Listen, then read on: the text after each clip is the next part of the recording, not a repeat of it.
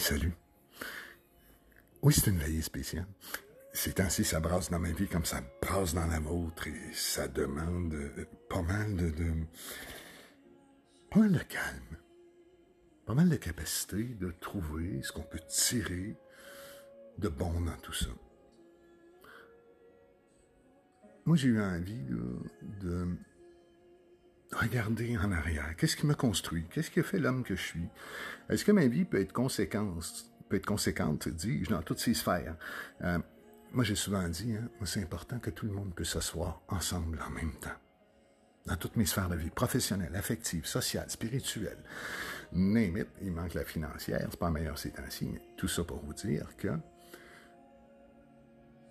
j'ai toujours voulu pouvoir fermer les yeux si la vie me surprenait ou me surprenait pas, puis être tranquille. Être tranquille. Que toutes les versions de moi-même dans chacun des domaines de ma vie fonctionnent. Qu'elles aient été nommées, qu'elles aient été expliquées. Souvent, euh, pour ceux qui me connaissent en milieu de travail, ils me disent bah, c'est facile, toi, tu as des études, toi, l'intellectuel. Hey, j'ai un secondaire 5 général. OK? On va régler ça tout de suite. J'ai un secondaire 5 général. Puis si mon prof de géo, que je nommerai pas parce qu'il m'en voudrait un peu, ne m'avait pas fait passer, j'aurais bien de la misère à avoir mon secondaire 5. Et j'ai encore, dans mes amis Facebook, des vieilles et vieux enseignants qui ont participé à faire en sorte que je puisse sortir du système scolaire avec le peu de facilité que j'y avais. J'ai envie donc, ces temps-ci, pour faire une longue histoire courte, de vous expliquer par où je suis passé. Puis le confinement fait en sorte que, je sais pas, c'est parce qu'on s'emmerde les uns les autres, puis qu'on se demande quoi faire, mais il y a plein de gens qui rebondissent dans mon messenger, dans, dans, dans, mes courriels et tout ça. Mais il y a quelqu'un de bien, bien particulier qui a rebondi. Euh, ceux qui me connaissent de près, je suis né de Sorel-Tracy. Euh, j'ai été élevé dans une famille où d'abord et avant tout, euh, pour une courte période de temps, ma petite enfance, euh, tout de suite après, à partir de 5 ans, dans une famille monoparentale, on habitait dans le sous-sol chez mon grand-papa. Et euh, il avait aménagé une espèce d'affaire qui ressemblait à un 3,5. Un gros top. Parce que 3,5, parce qu'il s'était gardé une pièce. On n'a jamais su, il appelait ça son boudoir, venir écouter. On n'a jamais su si c'était pour venir fouiner, veiller au grain, ou si c'était parce que... Moi, j'ai toujours pensé que c'était parce qu'il était inquiet. Puis on a grandi là-dedans, puis est arrivé un homme euh, dans la vie de ma mère qui avait deux enfants de son côté. Nous, on était trois enfants, on s'est cinq. Euh, certaines journées à devoir interagir. Wow! Quel courage ça demandait. pas été une famille qui avait des gros revenus. C'est une famille, c'est devenu une famille d'ouvriers. Faut enlever, là, l'ingénieur de la révolution tranquille, qui était Gilles Comeau, qui était celui qui était sorti de la Shawinigan Water and Power, puis qui avait la centrale thermique.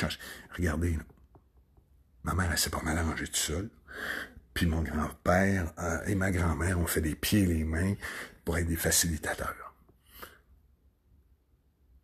Et chez nous, ben, quand on met de l'huile de bras, souvent ça entretient une pauvreté de temps pour s'intellectualiser, pour ouvrir ses espaces intellectuels, parce que hein, l'été, comme disait si bien ma mère, trouvez-vous de quoi faire? Elle avait bien raison. Alors, j'ai passé les journaux, plein d'affaires. Puis à un moment donné, j'ai commencé à travailler dans un restaurant.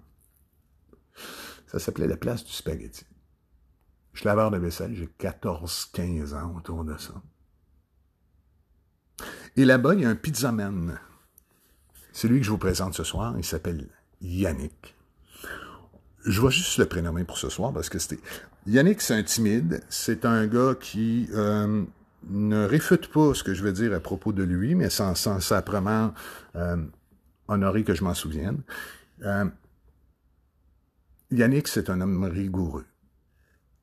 Né d'un père allemand, d'une maman québécoise, et Yannick, c'est un battant, il vit avec sa maman. C'est un gars d'une ouverture et d'une intelligence et d'une sensibilité assommante, mais surtout d'abord et avant tout d'une rigueur. On est pogné dans une cuisine de restaurant, je lave la vaisselle. Alors, imaginez facilement que la moitié du temps, on s'engueule. Alors, il aurait pas dû jeter un couteau dans le fond de mon évier de vaisselle parce que je peux me couper dessus, puis moi, ben, en même temps, je, je lave pas les affaires qu'il m'a demandé, il est pas content. Fait hein, vous savez comment ça marche, hein? Sous-payé dans une cuisine de restaurant, on est dans le festival de la Giglotte, à Sorel, il fait chaud, puis c'est notre espace de rencontre. Mais ça va évoluer, ça. Ça va évoluer, ça. Puis à un moment donné, il va m'inviter chez lui. Yannick, pour vous faire une tête, là, il y a un caïman dans son bain. Il aime ça, ce genre de bébête-là. Puis là, il tient à me rassurer que ça, ça avance, ça a l'air six pieds, pas plus. Puis qu'après ça, c'est comme, ça arrête. Fait que capote pas si jamais ça part. Après six pieds, ça va arrêter. Et là, il commence à m'initier, à me faire écouter de la musique. Ça a commencé par Peter Gabriel. Ensuite, ça a été Kitaro. Ensuite, il est allé un petit peu plus loin. Full Metal Jacket, la trame sonore. Il y a deux choses qui m'inspiraient là-dedans. Le calme de Yannick quand il était devant la musique et son écoute sensible, ça m'a jeté à terre. J'étais plus avec le pizzaman. J'étais avec quelqu'un qui était capable de m'expliquer ce qu'il fallait que j'écoute, où fallait que je porte mon attention, mais qui était aussi capable de me dire Viens-tu d'entendre un silence là? Il venait de s'ouvrir un univers dans le New Age à cette époque-là. Je vous rappelle, j'ai 14 ans, je suis né en 1972, vous faites plus 14, ça vous donne 86. Le New Age, ça y allait solide avec euh, trois, quatre notes de clavier, puis c'était fini. Yanni en a fait une carrière. Non, non, Kitaro. Puis après, il m'a initié Evangelis. Après, il m'a fait écouter Jean-Michel Jarre à un moment donné. Tu vois, Yannick, ça me revient.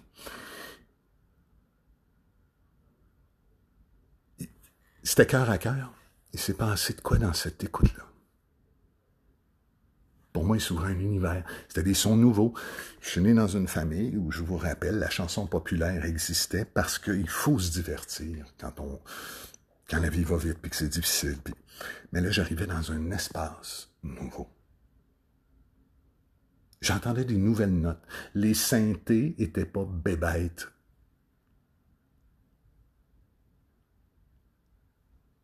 Et là, il a commencé à m'expliquer ce que j'écoutais. Il a commencé à me raconter qui était Kitaro, qui était Peter Gabriel, pourquoi je devais me raconter Genesis. C'était fascinant.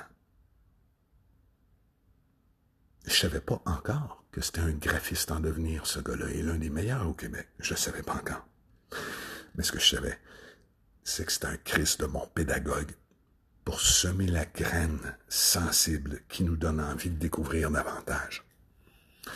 Et ça, il venait de venir chercher chez nous le petit cul qui avait de la misère à apprendre à l'école. Il venait de m'expliquer des grosses affaires que j'allais pas mal plus tard apprendre, qui est la musique indépendante, out of the box, différente, novatrice, qui coule. Il venait de semer chez moi le désir d'apprendre à apprendre, la curiosité nécessaire à approfondir ça. Je sortais de Jodassin, de Daddy Cool, de Abba, et j'entrais dans un univers. Et toutes sortes d'émotions. Je suis parti de chez eux, je me souviens très bien. J'étais full load. Puis j'allais rentrer chez nous dans ma chambre avec des posters de Maiden, de Ronnie James Dio, hein, Dio sur mes murs. Et là, je n'ai d'apprivoiser quelque chose de bien différent. Je savais pas par où commencer. Chose certaine, j'avais envie de trouver ce sentiment-là que j'avais ressenti à l'écoute de cette musique-là. Bizarrement, il me disait, on est pas mal du seul à écouter ça, mais c'est bon. La vie m'a prouvé que Yannick, un peu comme Monique Giroux, est bien souvent un an d'avance à trouver une pépite qui va devenir ce qui va nous rouler dans les oreilles un an plus tard, comme la grande découverte. Mais un an plus tôt, ces gens-là ont senti l'or, la pépite qui vient nous faire vibrer en dedans. Chose certaine, il avait ouvert ma curiosité. Je voulais ne plus jamais fermer mes oreilles à ce qui allait m'être proposé. Puis aujourd'hui, pour ceux qui me connaissent, c'est encore très présent. Et ça, c'est de sa faute. Puis on va se parler de tout ce qui est de sa faute aussi. Il a semé ça. Puis on s'est retrouvés aujourd'hui. J'ai promis que j'allais rouler chaque chanson qu'il m'a envoyée. Dans l'ordre et dans le désordre. Non, dans l'ordre qu'il me les a envoyés. Puis que j'allais pas les écouter avant. Puis que j'allais vibrer en même temps que autres. Hey, merci d'être là. Ça va être trippant. Hey, vous me pognez à 14 ans. Comment ça s'est fait qu'après le suicide de mon frère, j'ai commencé à avoir envie d'ouvrir mes horizons? Il sait même pas que c'est de sa faute.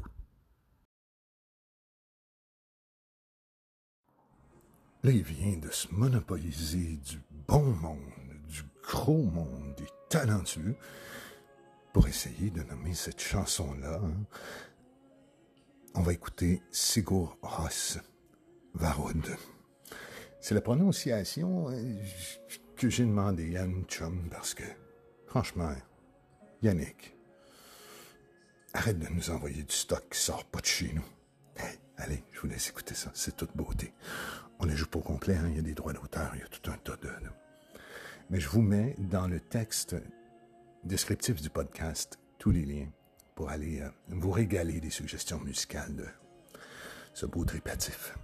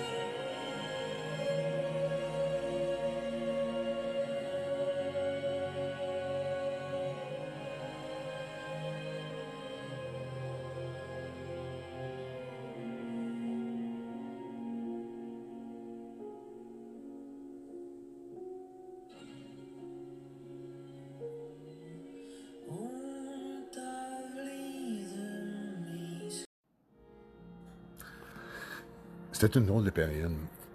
On est dans les choix scolaires. Euh, Yann va s'en aller au professionnel en infographie. C'est un nouveau programme qui est, créé pardon, par l'école secondaire Fernand Lefebvre, qui était assez notamment réputé pour ses programmes professionnels. Il faut savoir que Sorel, c'est une ville industrielle. À l'époque, c'était pas Sorel-Tracy. Même le maire qui a cheveux d'un qui s'appelle Serge Péloquin, tenait une boutique qui s'appelait plutôt Boulevard Musique. Il n'était pas maire à l'époque il y avait la perte de beaucoup de jobs à Sorel. Ça jouait dur à Sorel. Et elles arrivaient. On était des ados. Nos parents étaient un peu euh, attentifs à ce que ça allait changer, booster. Et il y a un programme qui se crée en infographie.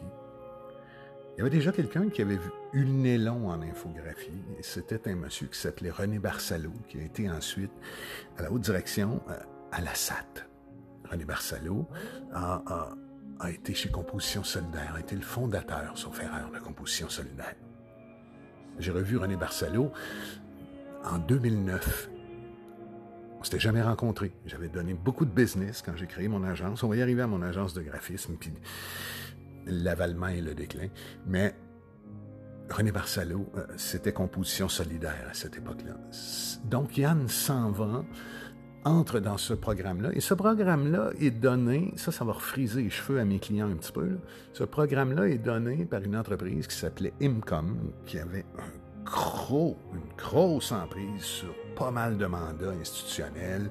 Des mandats des shops comme Marine Industrie, c'était pas mal eux autres. Les villes, ça passait souvent par eux autres. Pas toujours, mais souvent. Il restait à peu près des miettes pour des graphistes qui euh, essayaient de s'imposer sur le marché où c'était difficile de passer par-dessus Imcom. Ces deux propriétaires-là d'Imcom vont devenir les enseignants de ce programme de graphisme. Donc, on s'entend qu'au niveau des influences, ça va être très, très dans ce programme-là. Et c'est un des premiers programmes d'infographie qui se donnait. L'infographie, c'est l'arrivée du graphisme à l'aide des ordinateurs. Et ça, ça créait toute une espèce de pagaille, de, mépris d'un clan ou de l'autre qui disait que tu n'es pas un artiste si tu fais de l'infographie parce que le graphisme à l'époque, c'était de la table à dessin. On prenait une plume qui s'appelait un rapido, qui coûtait un bras et une jambe. Ça se trouve encore aujourd'hui. Aller faire un tour chez De Serres, allez avoir du fun. C'est pas donné. C'était pas donné. Et euh, quand on parle d'un point, ben, on faisait ça rapido. On changeait de point, puis on s'en allait sur un point. Quand on faisait un cadre, on avait soit un ruban pour faire un cadre d'une page, on avait un ruban d'un point ou de point 5, puis là on étirait ça, il fallait mettre ça bien droit. Il se passait beaucoup de temps sur la table à dessin. Et les prix avaient été un peu fixés à la va comme je te pousse à Sorel. C'est difficile à définir. C'était ces tables à dessin. L'infographie arrive avec Apple, notamment. Il y avait le marché aussi qui essayait de prendre IBM avec Carl Draw. Et il y avait Amiga qui essayait de se tailler une place là-dedans, qui était bien impressionnant au niveau du visuel. Et on voyait une balle rebondir en couleur avec des teintes. Là. C'était donc impressionnant. Mais c'était les trois machines qui s'imposaient sur le marché. Que si on voulait acheter, se décider à se partir en affaires. Fallait s'informer beaucoup à partir de Sorel pour comprendre que Apple allait l'idée le marché. Surtout qu'Apple avait, quand tu n'avais pas les moyens comme moi, puis même à ça, c'était en noir et blanc l'écran. Puis c'était à peu près gros comme l'iPad mini. Là. Il fallait faire du graphisme là-dessus. En noir et blanc. Alors IBM promettait qu'il allait être bien mieux avec leurs couleurs. Puis, alors, tout ça pour vous dire que Yann entre dans ce cours-là, où on méprise un peu l'infographie, euh, où on n'est pas un vrai graphiste si on fait de l'infographie. Yann met son cul là et arrive avec une influence toute européenne, et pour laquelle même Imcom, qui faisait du graphisme depuis un sacrément de bout de temps, Yann a amené une couleur au graphisme. Une couleur qu'on retrouvait en Europe, des caractères soignés, de l'espace, beaucoup. Pas 306 000 orientations du texte, mais bien, si tu es centré à gauche, tu vas continuer à gauche. Terre à droite, tu places bien ton logo, tu alignes bien tes choses, ça respire. Le numéro de téléphone, il est pas plus gros que le nom de ta compagnie, parce que c'est pas ton numéro de téléphone qu'on achète. Yann avait compris instinctivement les choses. Et il y avait une influence qui était nettement européenne, et je peux vous dire qu'il y a eu beaucoup d'avance au niveau de l'Europe dans le domaine du graphisme. Et Yann a une influence allemande. Et ça va se sentir. On va arriver avec un design soigné et il va, à sa façon, révolutionner pas mal d'affaires. Il a commencé, euh, je vous expliquerai son stage à un moment donné, mais ce qui est étonnant, donc, c'est que le journal Voir, pour ceux qui se souviennent, là, écoutez, on est, on est, euh, mettons que, mettons que j'ai 16 ans, mettons-le au pire.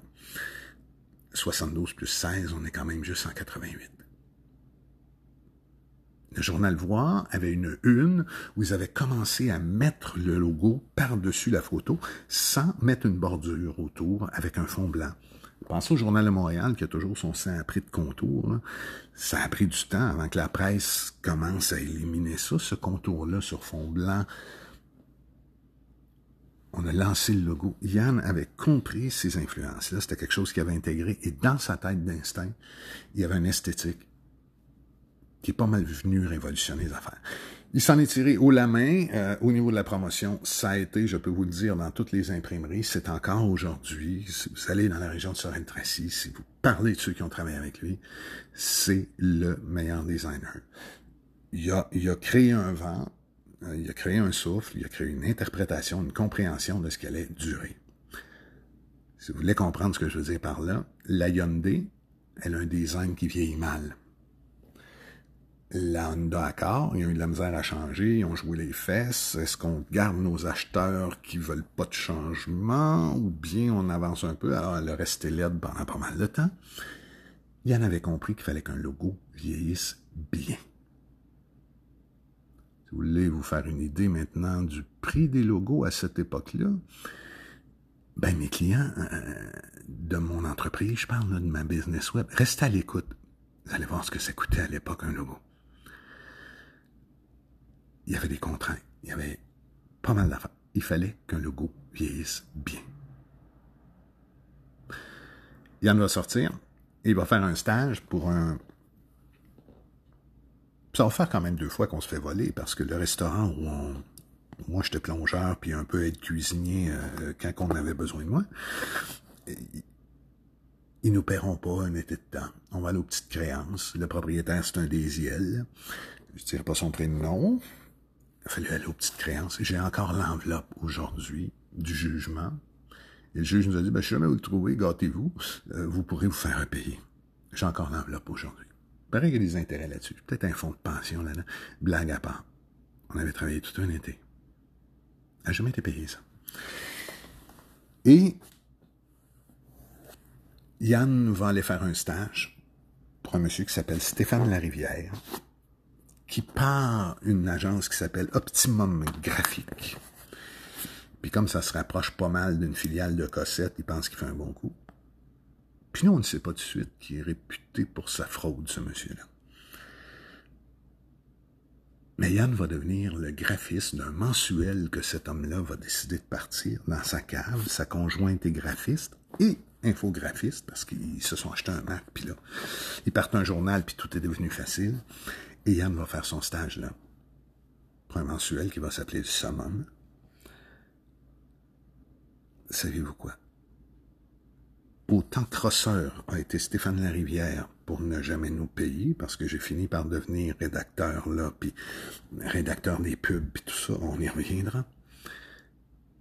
Yann a pu réaliser son design dans chacune des publicités, sa signature, cette méthode aérée, une utilisation balancée des couleurs. On imprimait juste en deux couleurs à l'époque. Et il a su tirer tellement fort croyez-le ou non, la compétition qui était euh, le journal Les Deux Rives et La Voix métropolitaine, tous les deux appartenant à Transcontinental, parce que Transcontinental, ça mettait dans chaque région deux journaux pour s'assurer qu'il n'y en ait pas un troisième qui est l'audace 2. Fait qu'il bloquait le marché et en mettait deux Transcon les mêmes qui viennent se plaindre en commission parlementaire là, que les médias, il faut faire quelque chose. Ils ont étouffé toute possibilité de... On y reviendra. Mais ils étouffaient les marchés avec deux journaux. N'empêche que Stéphane Rivière, crosseur qui n'a jamais payé grand monde, qui a fourré ses imprimeurs, qui a fourré ses graphistes, qui a fourré ses rédacteurs, mais c'est une autre histoire. Il a sorti. Il a sorti le summum. Et ça a dérangé beaucoup. Ce beau design-là. Je me souviendrai toujours des commentaires qu'on avait de mentors en imprimerie à Sorel qui faisaient comme Wow! C'est quelque chose. Moi, mon travail, je me trompe pas, c'est Yann qui est venu me chercher. Moi, mon travail, c'était de journaliste, écrire des slogans, puis tout ça. Puis comme Yann arrivait avec une nouvelle façon de travailler la publicité, où là, on envoyait un slogan, moi, je commençais à apprivoiser des publicités corporatives. Je savais pas ce que ça voulait dire, ça. On n'avait pas ça dans le journal Les Deux Rives puis La Voix, des publicités corporatives. C'était soit fait chez MCOM, ou bien euh, c'était fait par des plus grosses boîtes à Montréal, parce que ça aurait mis du temps à se faire confiance. Et Yann a participé à changer le visage publicitaire. Puis ensemble, on a fait un team de la mort j'ai rapetissé mes titres, j'ai rapetissé mes textes. Il m'a amené tranquillement une compréhension publicitaire. Puis à un moment donné, quand je n'ai pas compris, savez-vous ce que j'ai fait? Il y avait un jeune qui venait de sortir un livre sur le marché. Il était jeune en tabarouette. Il s'appelait Luc Dupont. Et le livre s'appelait Mille et un trucs publicitaires.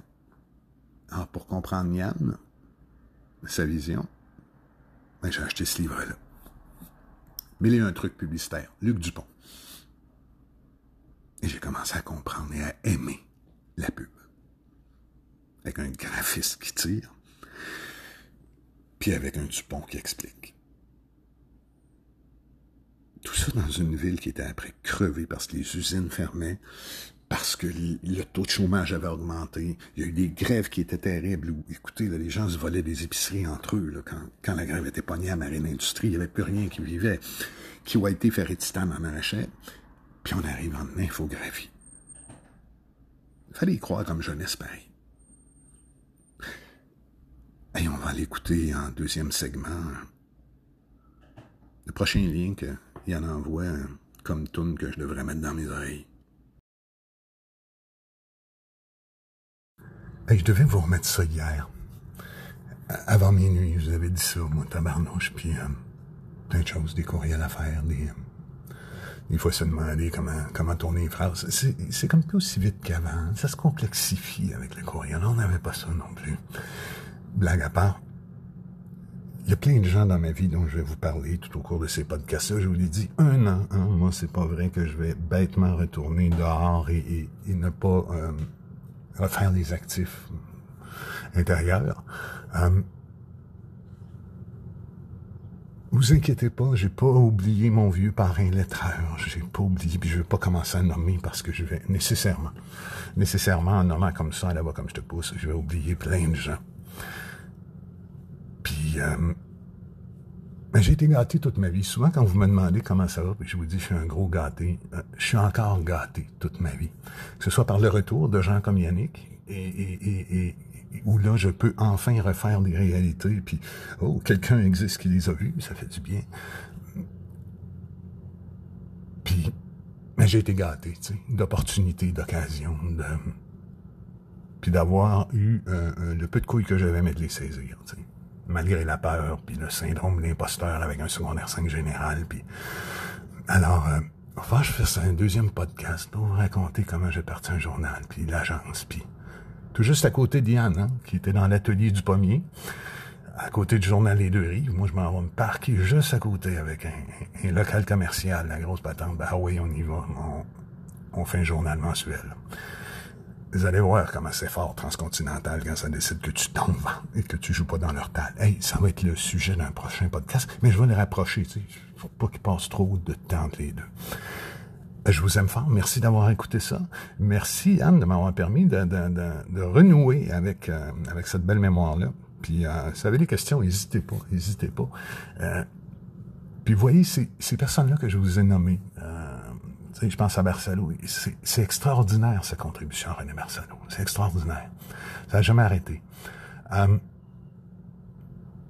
on reviendra au militantisme aussi, que, que, que j'ai eu la chance dans ma jeunesse d'apprivoiser. Euh, euh, la chance d'aller à l'école avec le fils d'Henri Massé, puis d'aller chez Henri, puis d'avoir un père syndicaliste qui, qui, malgré un ostifita d'imperfection, avait au moins un, un parcours de combattant qui aurait pu mieux utiliser, mais c'est un autre dossier. Hey, merci d'avoir été là. Merci du temps. Je vous laisse avec la troisième tourne sur la liste de Yann.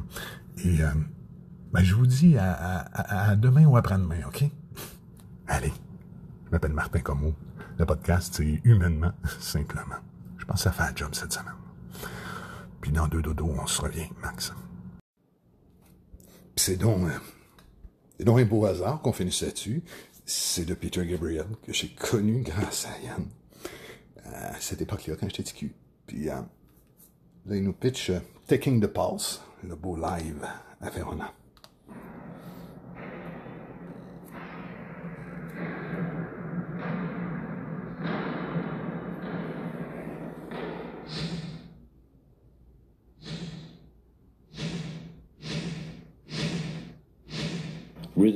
Seems to be right at the center of everything.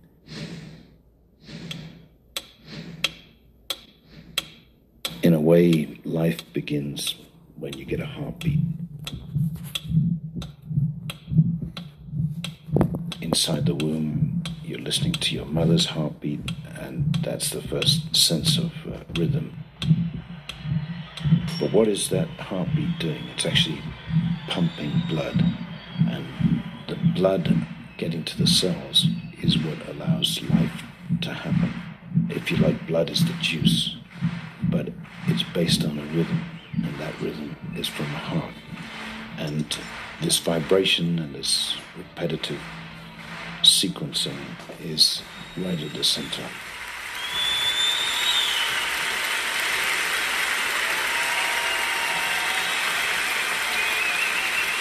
Ciao Verona.